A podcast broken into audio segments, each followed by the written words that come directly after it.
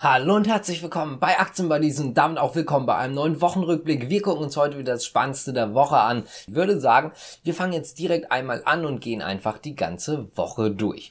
Fangen wir an mit dem Montag, denn es kam eine Nachricht von BYD und zwar die Chinex. Ich würde sagen, so die Nasdaq aus China hat sich tatsächlich bereit erklärt, BYD Semiconductor aufzunehmen. Das heißt also, dort hat man jetzt die Bestätigung, in Hongkong soll die Aktie auch gelistet werden. Es bleibt aber weiterhin die behördliche Genehmigung aus. Zumindest laut Experten, laut Insidern ist es so, dass das Ganze jetzt nicht mehr lange dauern sollte, dass dem jetzt nichts mehr in dem Sinne im Weg steht und dass es einfach nur noch eine Frage der Zeit sein sollte zumindest. Ebenfalls kam eine Nachricht von JP Morgan und zwar was den oder eine Studie eher gesagt, nicht nur unbedingt eine Nachricht und zwar geht es dort um Wasserstoff.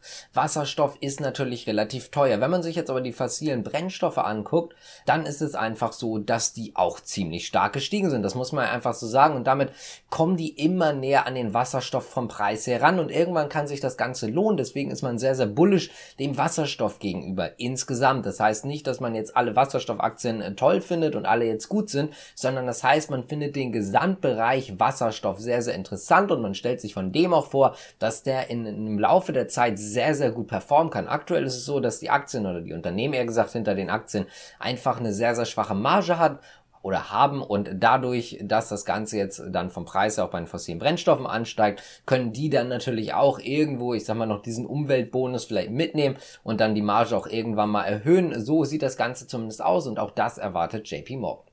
Nachdem Microsoft ja Activision Blizzard kaufen möchte, gibt es natürlich auch von Sony mal eine Antwort. Sony ist natürlich im Zugzwang, um das mal ganz freundlich zu sagen, und die müssen jetzt irgendwas machen. Und da haben sie sich dafür entschieden, warum nicht einfach Bungie übernehmen. 3,6 Milliarden US-Dollar soll das Ganze kosten, ist natürlich auch alles genauso wie bei Activision Blizzard noch nicht durch, aber zumindest ist das gerade der Plan. Und das Interessante daran ist, wenn euch Bungie jetzt im Übrigen einmal nichts sagt, dann zum Beispiel Halo oder Destiny kennt ihr vielleicht, das ist der Entwickler davon. Und das eigentlich Interessante daran ist natürlich, wie Bungie in Zusammenhang mit Microsoft steht. Das heißt also, man versucht jetzt nicht nur den, ja, ich sag mal, den einen Weg zu gehen und sich gut aufzustellen, sondern vielleicht auch noch ein bisschen den anderen zu schwächen. Aber sei es drum, letztendlich ist Sony jetzt natürlich bemüht, hier irgendwie gegen anzugehen, gegen diese großen Übernahmen von Microsoft. Ist ja auch nicht das erste Studio, was sie übernehmen. Es ist ja einfach so, dass Microsoft sich immer weiterentwickelt und Sony dann natürlich einfach nicht den Anschluss verlieren möchte.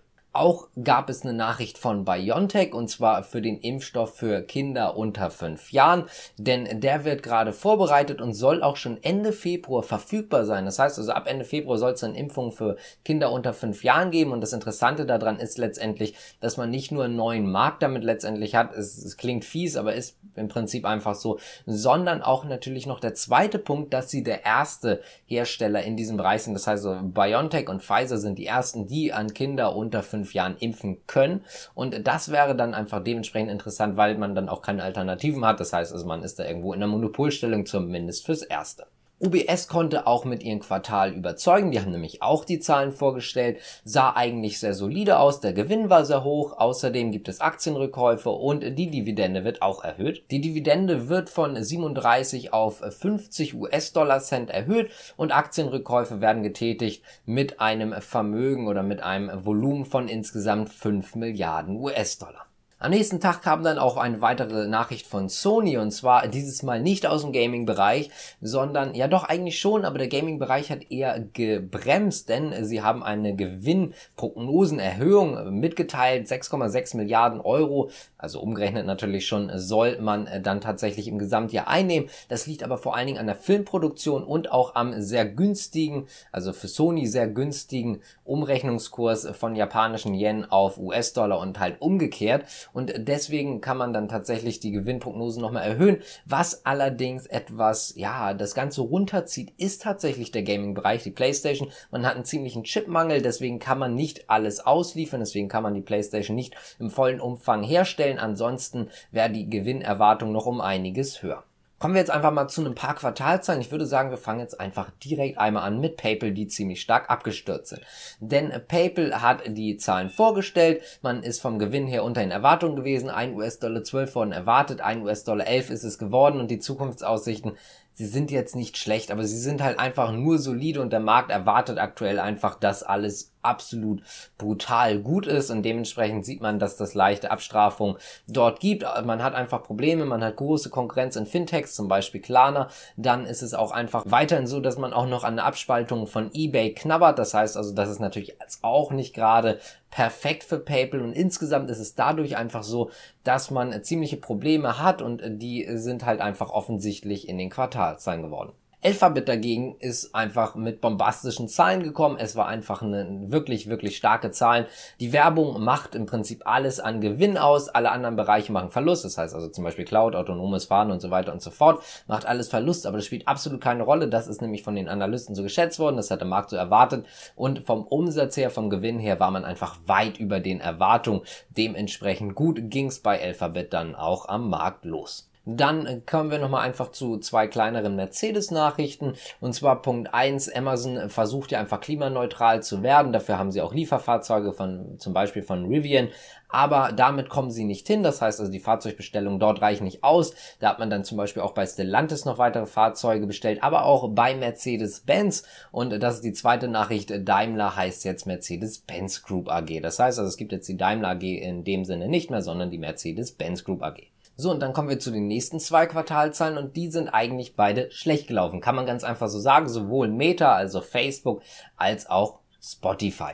Spotify ist mit den Erwartungen einfach nicht klargekommen, was die aktiven Nutzer angeht. Das heißt also, die aktiven Nutzer waren ja, es war in Ordnung, aber jetzt auch nicht wirklich gut. Anders gesagt, die aktiven Nutzer und auch die Abonnenten so in diesem Zusammenhang waren jetzt nicht wirklich gut und das laufende Quartal läuft jetzt auch nicht viel besser. Das heißt also auch hier erwartet man sich jetzt nicht gerade den großen Zuwachs an zahlenden Abonnenten und deswegen sieht es gerade nicht so gut um Spotify aus. Facebook beziehungsweise natürlich Meta konnte nicht wirklich überzeugen.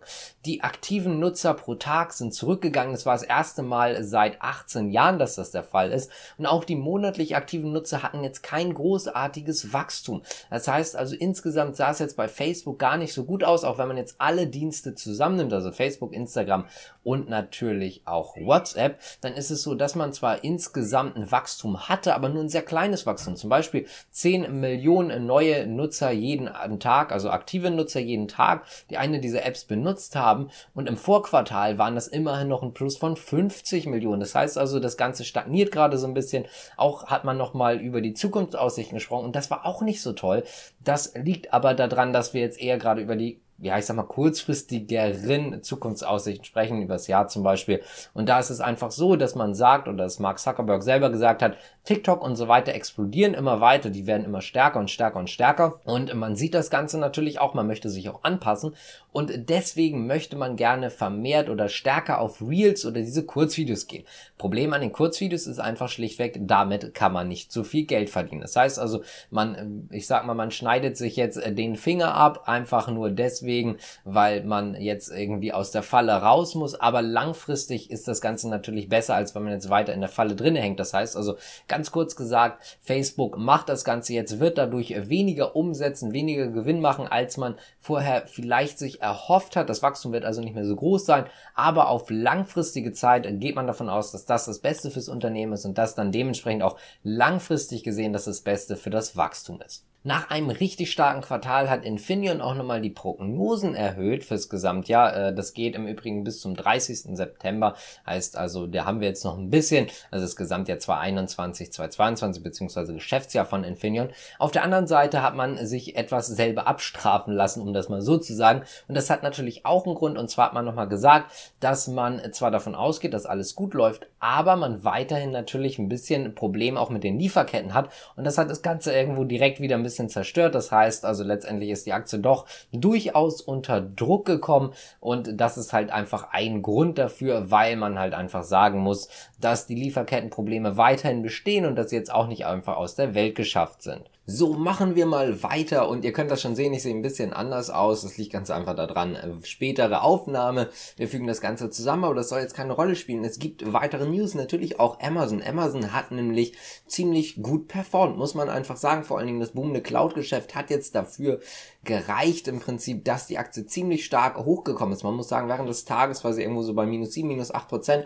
Jetzt ist sie ja ziemlich stark explodiert, also einfach sehr, sehr stark performt. Das liegt an ein paar Sachen, wie gesagt, vor allen Dingen an dem Cloud-Boom, aber auf der anderen Seite ist es so, dass die Preise erhöht werden für Prime-Mitglieder und man wusste ja von Anfang an, dass im E-Commerce im Prinzip das Geschäft nicht mehr ganz so stark steigt wie noch zu der Corona-Zeit, aber nichtsdestotrotz ist das eigentlich trotzdem sehr gut, was man jetzt an Erwartungen für die Zukunft hat. Das heißt also auch hier ist man eigentlich insgesamt sehr zufrieden.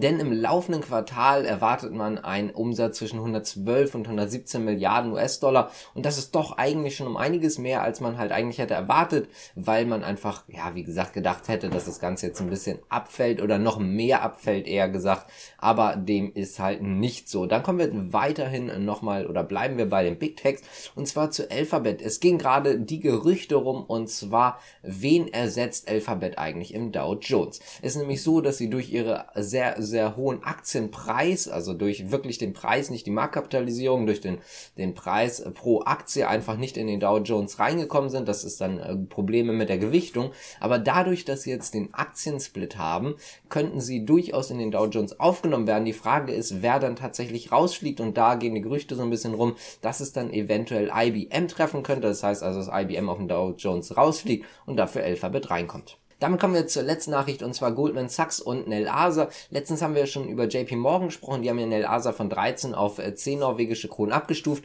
Nel Asa ist jetzt das erste Mal quasi bewertet worden von Goldman und äh, dort ist es so, dass man Kursziel von 17 norwegischen Kronen ausgegeben hat. Außerdem eine Kaufbewertung oder ein, eine Kaufempfehlung. Und ansonsten würde ich sagen, was war es jetzt auch mit dem Wochenrückblick? Wenn euch das Ganze gefallen hat, gerne abonnieren, liken, kommentieren, auf unseren anderen Kanal vorbeigehen, denn auf unserem Zweitkanal laufen laufen natürlich die Chartanalysen auf Hochtouren, da könnt ihr jeden Tag gerne reingucken, das streamen wir jetzt ja auch und so weiter und so fort. Also gerne mal rüber gucken. Ich hoffe, das Ganze hat euch gefallen. Danke fürs Zuschauen, bis zum nächsten Mal. Ciao.